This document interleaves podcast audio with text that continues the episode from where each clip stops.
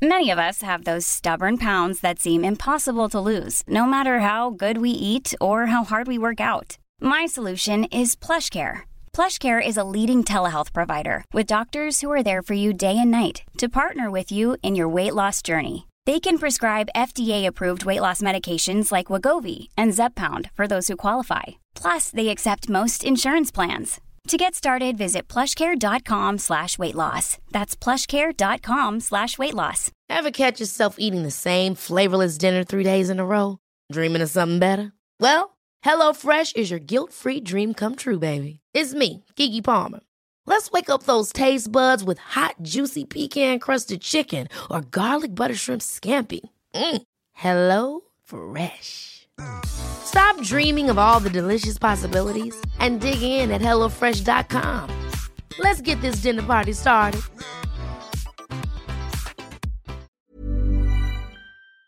Bienvenue, Maxime Bernier. Bon, bi- bi- bienvenue à l'émission. Content de vous retrouver. Ben, ça me fait plaisir, merci. Et je me demandais comment vous percevez la- l'arrivée imminente. Là. Je pense pas qu'on se trompe en disant que Trump va euh, annoncer sa candidature pour la présidentielle de 2024 ce soir. Oui, effectivement, c'est pas une surprise pour la plupart des gens qui suivent la politique américaine. Euh, on va voir s'il y a d'autres candidats qui vont se dire intéressés aussi. On sait qu'il y a encore deux ans avant l'élection américaine, en novembre 2024. Euh, je voyais que le sénateur, pas le sénateur, pardon, le gouverneur de la Floride, M. DeSantis, serait peut-être intéressé à lire les euh, tweets de Trump. Euh, il veut s'assurer qu'ils ne viennent pas. Mais ça va être une course intéressante si jamais il y a une course là. Euh, on va voir qu'est-ce qui va arriver. Ce qui a été dé- ce, que, ce, que- ce qui m'a déçu beaucoup, euh, c'est justement le- l'élection euh, à mi-terme qui euh, qui a pas été un raz-de-marée républicain comme prévu, malgré la situation économique là-bas qui est comme nous, euh, inflation euh, très élevée, euh, les gens sont endettés, euh, taux de chômage qui augmente. Euh, mais au moins, ils ont pris, les républicains, le contrôle euh, de la Chambre. Et euh, pour les Sénats, bien, ça sera une autre fois. Puis ça, c'était, tu sais, c'était évoqué que ça se pouvait. Puis ça prenait une bonne vague, mais il n'y avait pas non plus de- de- d'espoir si grand en ce sens-là. va falloir quand même que les républicains apprennent à faire sortir le vote parce que il y a des procédures, procédés qui sont moins, qui sont plus discutables que d'autres, mais ça reste légal. Le ballot harvesting, c'est c'est possible dans 39 États. Il va falloir que peut-être qu'il y ait une, adaptation des, des républicains populistes, là, parce que euh, finalement, c'est eux qui ont eu le haut du pavé au parti, mais ça semble être leur problème, leur talon d'Achille, de faire sortir le vote. Ben, effectivement, on va, ils ont encore deux ans là, pour euh, se préparer à la prochaine élection présidentielle. Euh, et comme moi, ici au Canada, euh, là, on prépare le Parti populaire pour la prochaine campagne euh, et on a déjà à peu près 85 candidats de choisis. OK. Euh, on veut en choisir une centaine encore l'an prochain. On ne veut pas arriver comme à la dernière campagne électorale où on a été obligé de trouver des candidats à la dernière minute. On a travaillé très fort. Euh, on veut vraiment que nos candidats soient choisis, puissent commencer à faire campagne dans leur comté, à rencontrer des gens. Et plus de temps qu'ils auront, mieux ce sera pour eux et pour nous, pour le parti. Recruter des bénévoles pour faire sortir le vote aussi. On, Oui, oui. On va parler de politique fédérale, évidemment, euh, mais je veux parler de politique provinciale, deux secondes, parce que moi, j'ai vu une déclaration de François Legault qui me rassure pas du tout, où il dit, qui, date d'aujourd'hui, qu'il n'est pas question de mettre le masque obligatoire sur une échelle d'un à 10, Maxime Bernier, la, crédulité qui vous habite devant une telle phrase.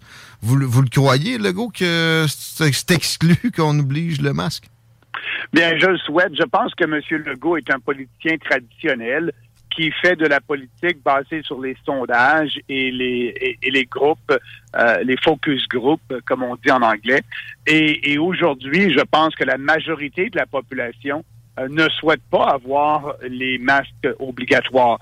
Ceux qui veulent porter des masques, bien, portez-le, pers- personne ne vous n'empêche, mais n'obligez pas les autres. Et euh, M. Legault, c'est peut-être qu'on va lui poser des questions s'il rend ça obligatoire. Il ne peut pas s'en sortir comme ça. On n'est plus en temps de pandémie où il y avait le contrôle et il nous dictait quoi faire. Les partis d'opposition vont certainement faire leur- jouer leur rôle parce qu'ils l'ont pas joué durant la pandémie et s'opposer et demander à M. Legault, si vous voulez nous imposer vos masques obligatoires, donnez-nous laquelle des études scientifiques euh, sur lesquelles vous vous basez pour faire ça.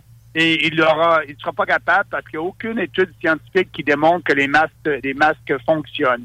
Et ça, c'est clair et c'est précis. Donc, c'est aux gens qui veulent l'imposer, c'est imposer ces masques-là aux autres à nous prouver que c'est en ligne avec la science et nous dire sur quelle étude ils se basent.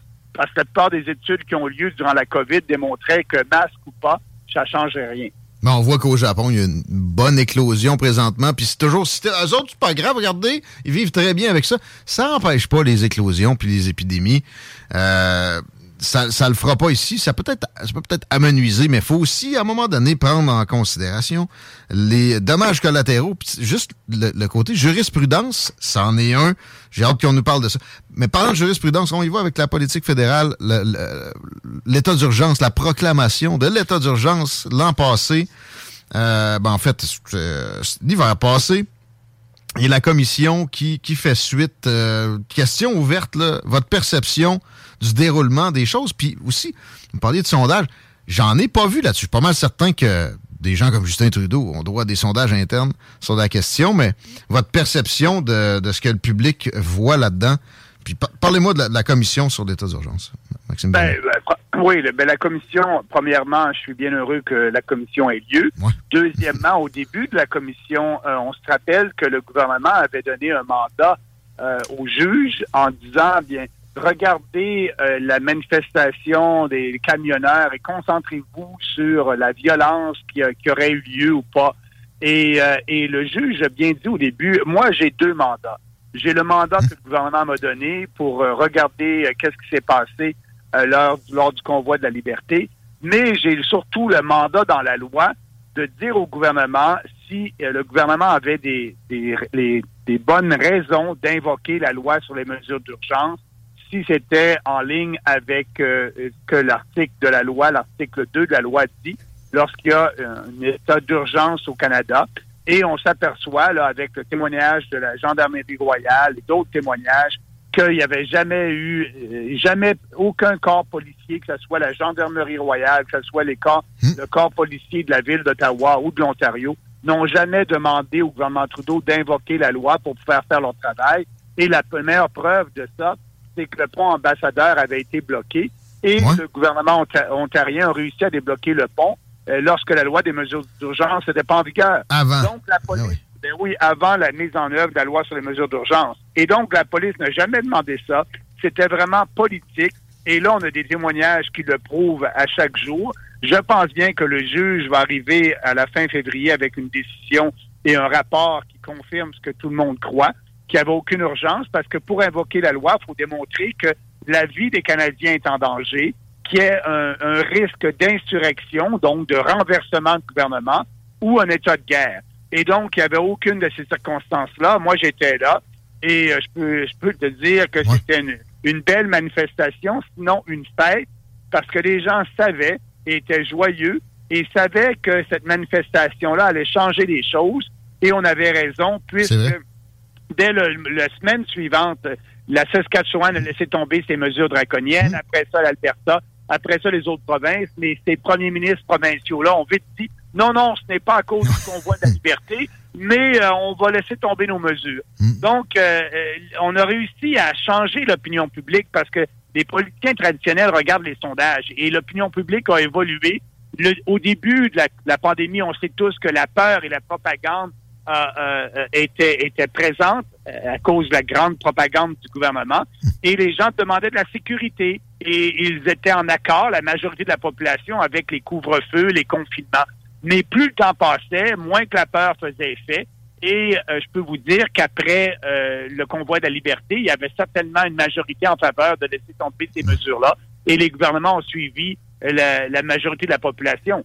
Fait que c'est pour moi, c'est une bonne chose qu'on ait cette euh, que le juge euh, soit présent et ait cette audience-là. Et on va voir qu'est-ce qui va arriver, mais c'est pas mal, pas mal très euh, évident si on regarde tout ce qui s'est dit les deux dernières semaines là que c'était vraiment une, une, décision politique du gouvernement mmh. pour diviser et, et peut-être qu'il souhaitait même de la de la violence en invoquant parce qu'on dit aussi la GRC a bien dit et aussi les services secrets canadiens, si vous invoquez cette loi-là, il y aura un risque de violence. Ben. Euh, et ils l'ont bien dit. Et moi, j'étais là, c'était une manifestation pacifique. Il n'y a jamais eu de la violence. Mm. À la fin, seulement lorsque les policiers sont intervenus, il y a eu, il y a eu un peu de grabuge. Ouais. Euh, mais les gens étaient respectueux. Et, et Trudeau a fait ça. C'était juste une opération politique. Mm. Et euh, j'espère qu'il va en payer le prix politique aussi. Puis ça, c'est un classique des agents perturbateurs. Puis on sent qu'il aurait pu y avoir une, une collusion malsaine euh, à la euh, époque de, de Mme Wilson-Raybould, exemple, entre le judiciaire puis le- l'exécutif. c'est pas- c'est pas supposé de se parler de la GRC directement puis de recevoir des, des shots euh, calés par Justin Trudeau. L'impression qu'il y a eu de ça. J'espère qu'on ira jusque-là.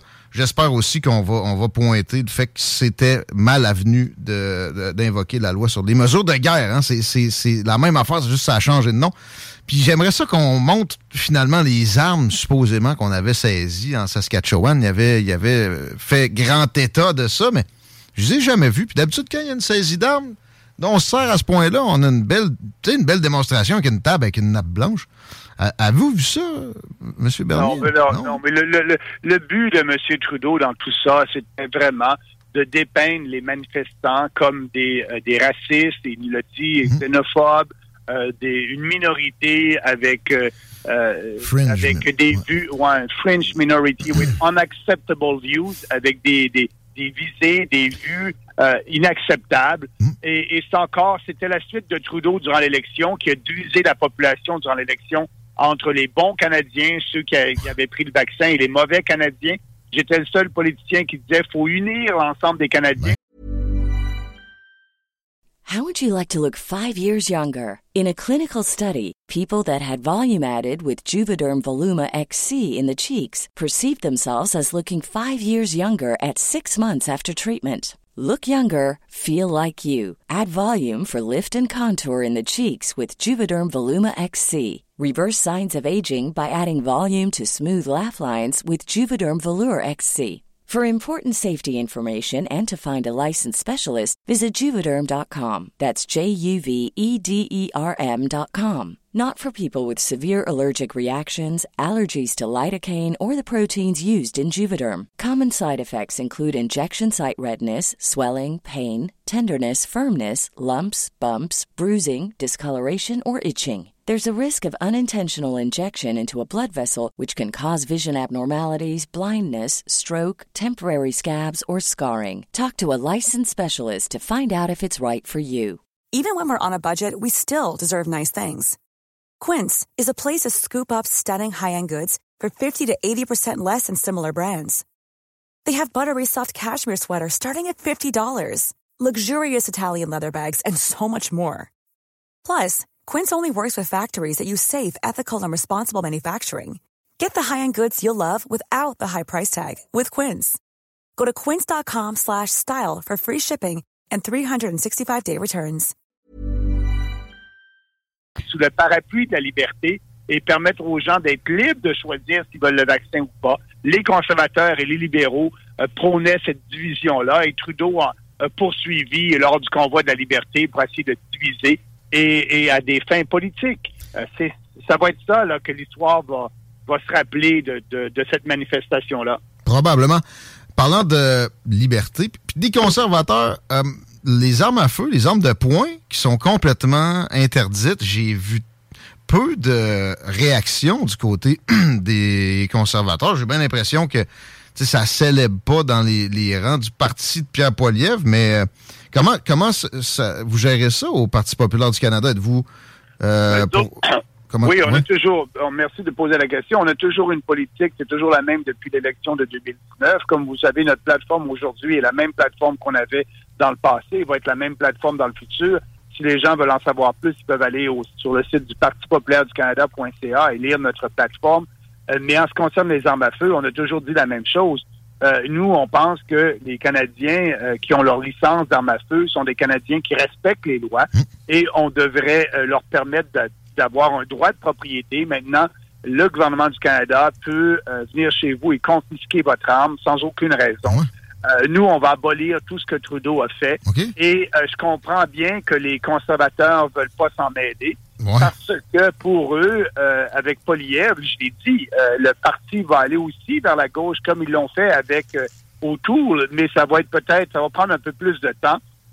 mais parce que Poliev vise les, les sièges dans les grands centres urbains, ben surtout Toronto et Vancouver. Et, et on sait que c'est pas populaire. Hmm. Il n'y a pas de chasseurs sportifs dans les centres urbains. Il n'y a pas de, de fermiers. Il n'y a pas de, de, de, de, chasseurs au mhm. centre-ville. Et donc, ils sont, ces gens-là sont très négatifs à permettre à des citoyens qui ont suivi des cours et, euh, et qui respectent les lois d'avoir droit de porter une arme à feu, d'avoir une pas porter parce qu'on n'est pas comme aux États-Unis, on n'a pas le droit d'avoir avec une arme à feu au Canada, mais d'avoir le droit de faire son sport. Et, et je pense je pense que c'est pour ça que Poliev intervient pas parce qu'il euh, veut avoir les appuis dans les grands centres urbains. Et, euh, et ça me surprend pas du tout. En même temps, s'il veut gouverner, il n'y a pas le choix, mais il y aurait moyen de faire de la pédagogie parce que l'amalgame armes légales et violence de gang de rue est fallacieuse. C'est faux. Le problème, c'est des frontières. Puis ça, par exemple, je l'ai entendu parler des, frontières, comme quoi il voulait peut-être resserrer euh, quelques affaires, mais c'est pas des frontières en général, c'est c'est Kanesatake, Kanawari, c'est des, réserves euh, spécifique là, dans, le coin de Montréal, on s'entend, où les armes passent le plus, peut-être aussi quelques zones dans l'ouest. Maxime Bernier? Oui, mais vous avez raison de dire que Poliev euh, veut pas, euh, des faussetés ce qu'on qu'on dit à propos des, des, gens qui possèdent une arme à feu au Canada. Euh, et Poliev veut pas éduquer la population. Effectivement, parce que lui, il fait de la, de la, politique en regardant les sondages. Et c'est trop risqué d'éduquer la population. Et je comprends, c'est comme les libéraux lorsqu'il y a à peu près 40-45 des gens qui pensent euh, d'une façon, là, le Parti conservateur va en parler. Mais s'il y a seulement une petite minorité de 20% euh, c'est trop risqué d'en parler parce qu'il se met 80% à dos. C'est ce qu'il a fait d'ailleurs durant euh, tout la COVID. Poliev était d'accord avec toutes ces mesures-là et il a commencé à se positionner en faveur du convoi de la liberté. À la fin, lorsqu'on avait réussi à avoir plus de gens de notre côté, et lorsqu'on représentait pas une petite minorité comme au mois de mars et, avril 2020. Donc, Poliev est un politicien opportuniste qui regarde les sondages. Nous, la différence, c'est qu'on ne regarde pas les sondages, on pense qu'on a des meilleures idées, et plus on va en parler, plus on va avoir d'appui. Donc, si notre politique, elle est populaire ou pas aujourd'hui, pour nous, c'est pas important. On pense qu'elle va devenir populaire parce qu'on va en parler ouvertement, avec passion et conviction, et on va réussir à convaincre plus de gens. Ça me fait penser au sujet de la guerre en Ukraine, avec là aujourd'hui l'explosion en Pologne qui pourrait nous, amener dans un engrenage de guerre frontale avec la Russie, selon le fonctionnement de l'OTAN. Euh, Pierre Poilievre me semble euh, peu différent des libéraux à ce sujet-là. Comment on, on, se positionne au Parti populaire du Canada? Est-ce qu'on arrête carrément les livraisons d'armes Effectivement, oui, effectivement, oui. Vous avez raison de dire que Pierre Poliev, le Bloc québécois, le NPD, euh, les libéraux, les Verts, ils sont tous d'accord. Ils veulent tous soutenir l'Ukraine, envoyer des armes, envoyer de l'argent. On est rendu à un milliard de dollars qu'on a envoyé. On n'a pas d'argent au Canada. On est cassé. Les gens paient une taxe qui est une taxe d'inflation aujourd'hui. L'inflation est à 6,9% le gouvernement a un énorme déficit, les gens sont endettés, et là, on prend de l'argent qu'on n'a pas, qu'on va payer plus tard parce que ces dépenses-là créent de l'inflation. C'est nous, les Canadiens, qui allons payer pour ça. C'est pas notre guerre, on n'a pas d'affaire à aller là. Euh, écoutez, euh, il y a un politicien qui avait le courage de dire non aux Américains, c'est Jean Chrétien, sur la guerre en Irak. C'est pas notre guerre, on va pas là. Le rôle du, du, du Canada et le rôle historique du Canada, c'est de promouvoir la paix et la prospérité. Rappelez-vous des casques bleus de Pearson dans les années 60. Euh, c'est ça la position du mmh. Canada. Et nous, la position du Parti populaire est en ligne avec la position historique du Canada. Et on est le seul parti au fédéral qui prône cette position-là de trouver une solution diplomatique à la crise. Parce que vous venez de le dire, c'est dangereux, ça peut escalader. Et on sait que les Russes détiennent l'arme nucléaire et il faudrait que toutes les parties puissent s'asseoir à la même table. Et ça devrait être le rôle du Canada de promouvoir cette position-là. Faudrait demander éventuellement, tant qu'à l'avoir financé comme ça, des concessions à Zelensky, parce qu'il n'y aura pas de paix sans qu'on fasse comme ça. Petite dernière pour la route, pour le chef du Parti populaire du Canada, Maxime Bernier, est avec nous dans les salles des nouvelles. Juste euh, pour ce qui est de la loi C11, là, qui c'est pas mal fait, on va avoir des réglementations sur les contenus web. Euh, dans nos communications Canada, on refait aussi la loi sur la concurrence pour favoriser des oligopoles.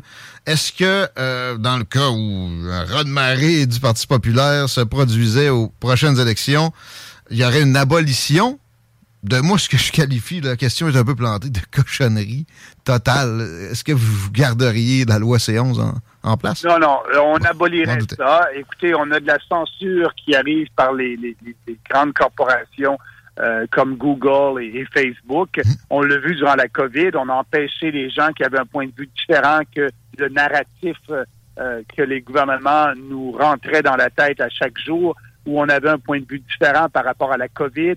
Euh, on a on a censuré des médecins, on a censuré d'autres experts. On voulait pas avoir de débat. On l'a vu, il y a la censure qui existe. Et là, le gouvernement canadien va en rajouter. Lui-même va censurer et euh, il va utiliser le, terme désinformation. Moi, je dis aux gens, lorsque vous entendez désinformation, le faites un peu comme le roman 1984, désinformation égale information, euh, guerre égale paix. Et, c'est ça, le gouvernement Trudeau va se donner le pouvoir de, et au CRTC de dire ce que vous écrivez sur les médias sociaux, ce que vous dites sur YouTube. Si ça ne fait pas l'affaire du gouvernement, on va vous censurer, on va dire que c'est de la désinformation. Il faut abolir ça. On est supposément dans une société libre et démocratique.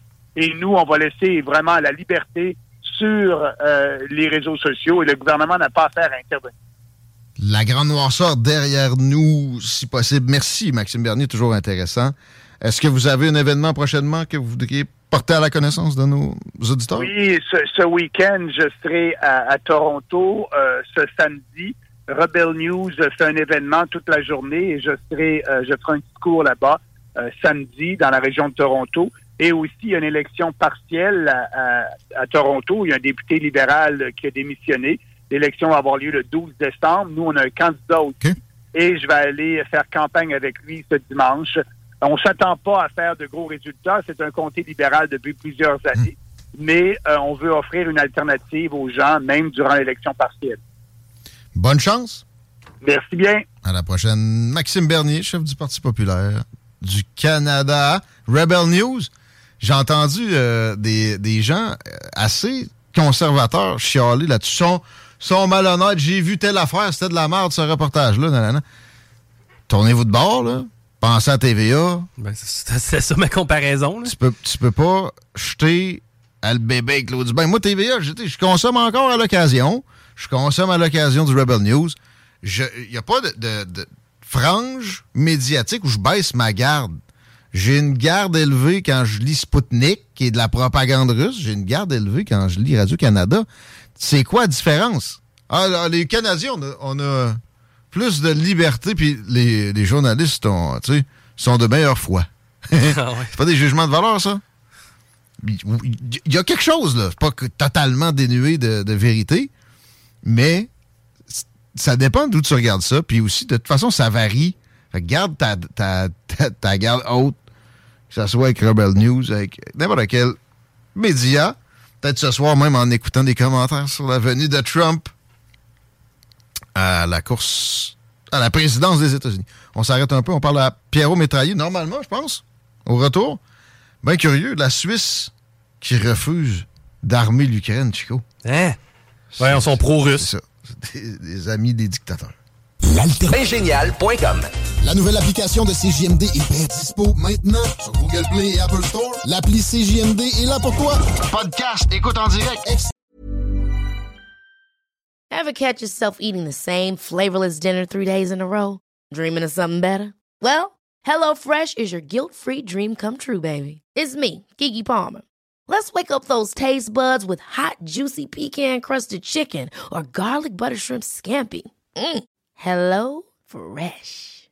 Stop dreaming of all the delicious possibilities and dig in at HelloFresh.com. Let's get this dinner party started.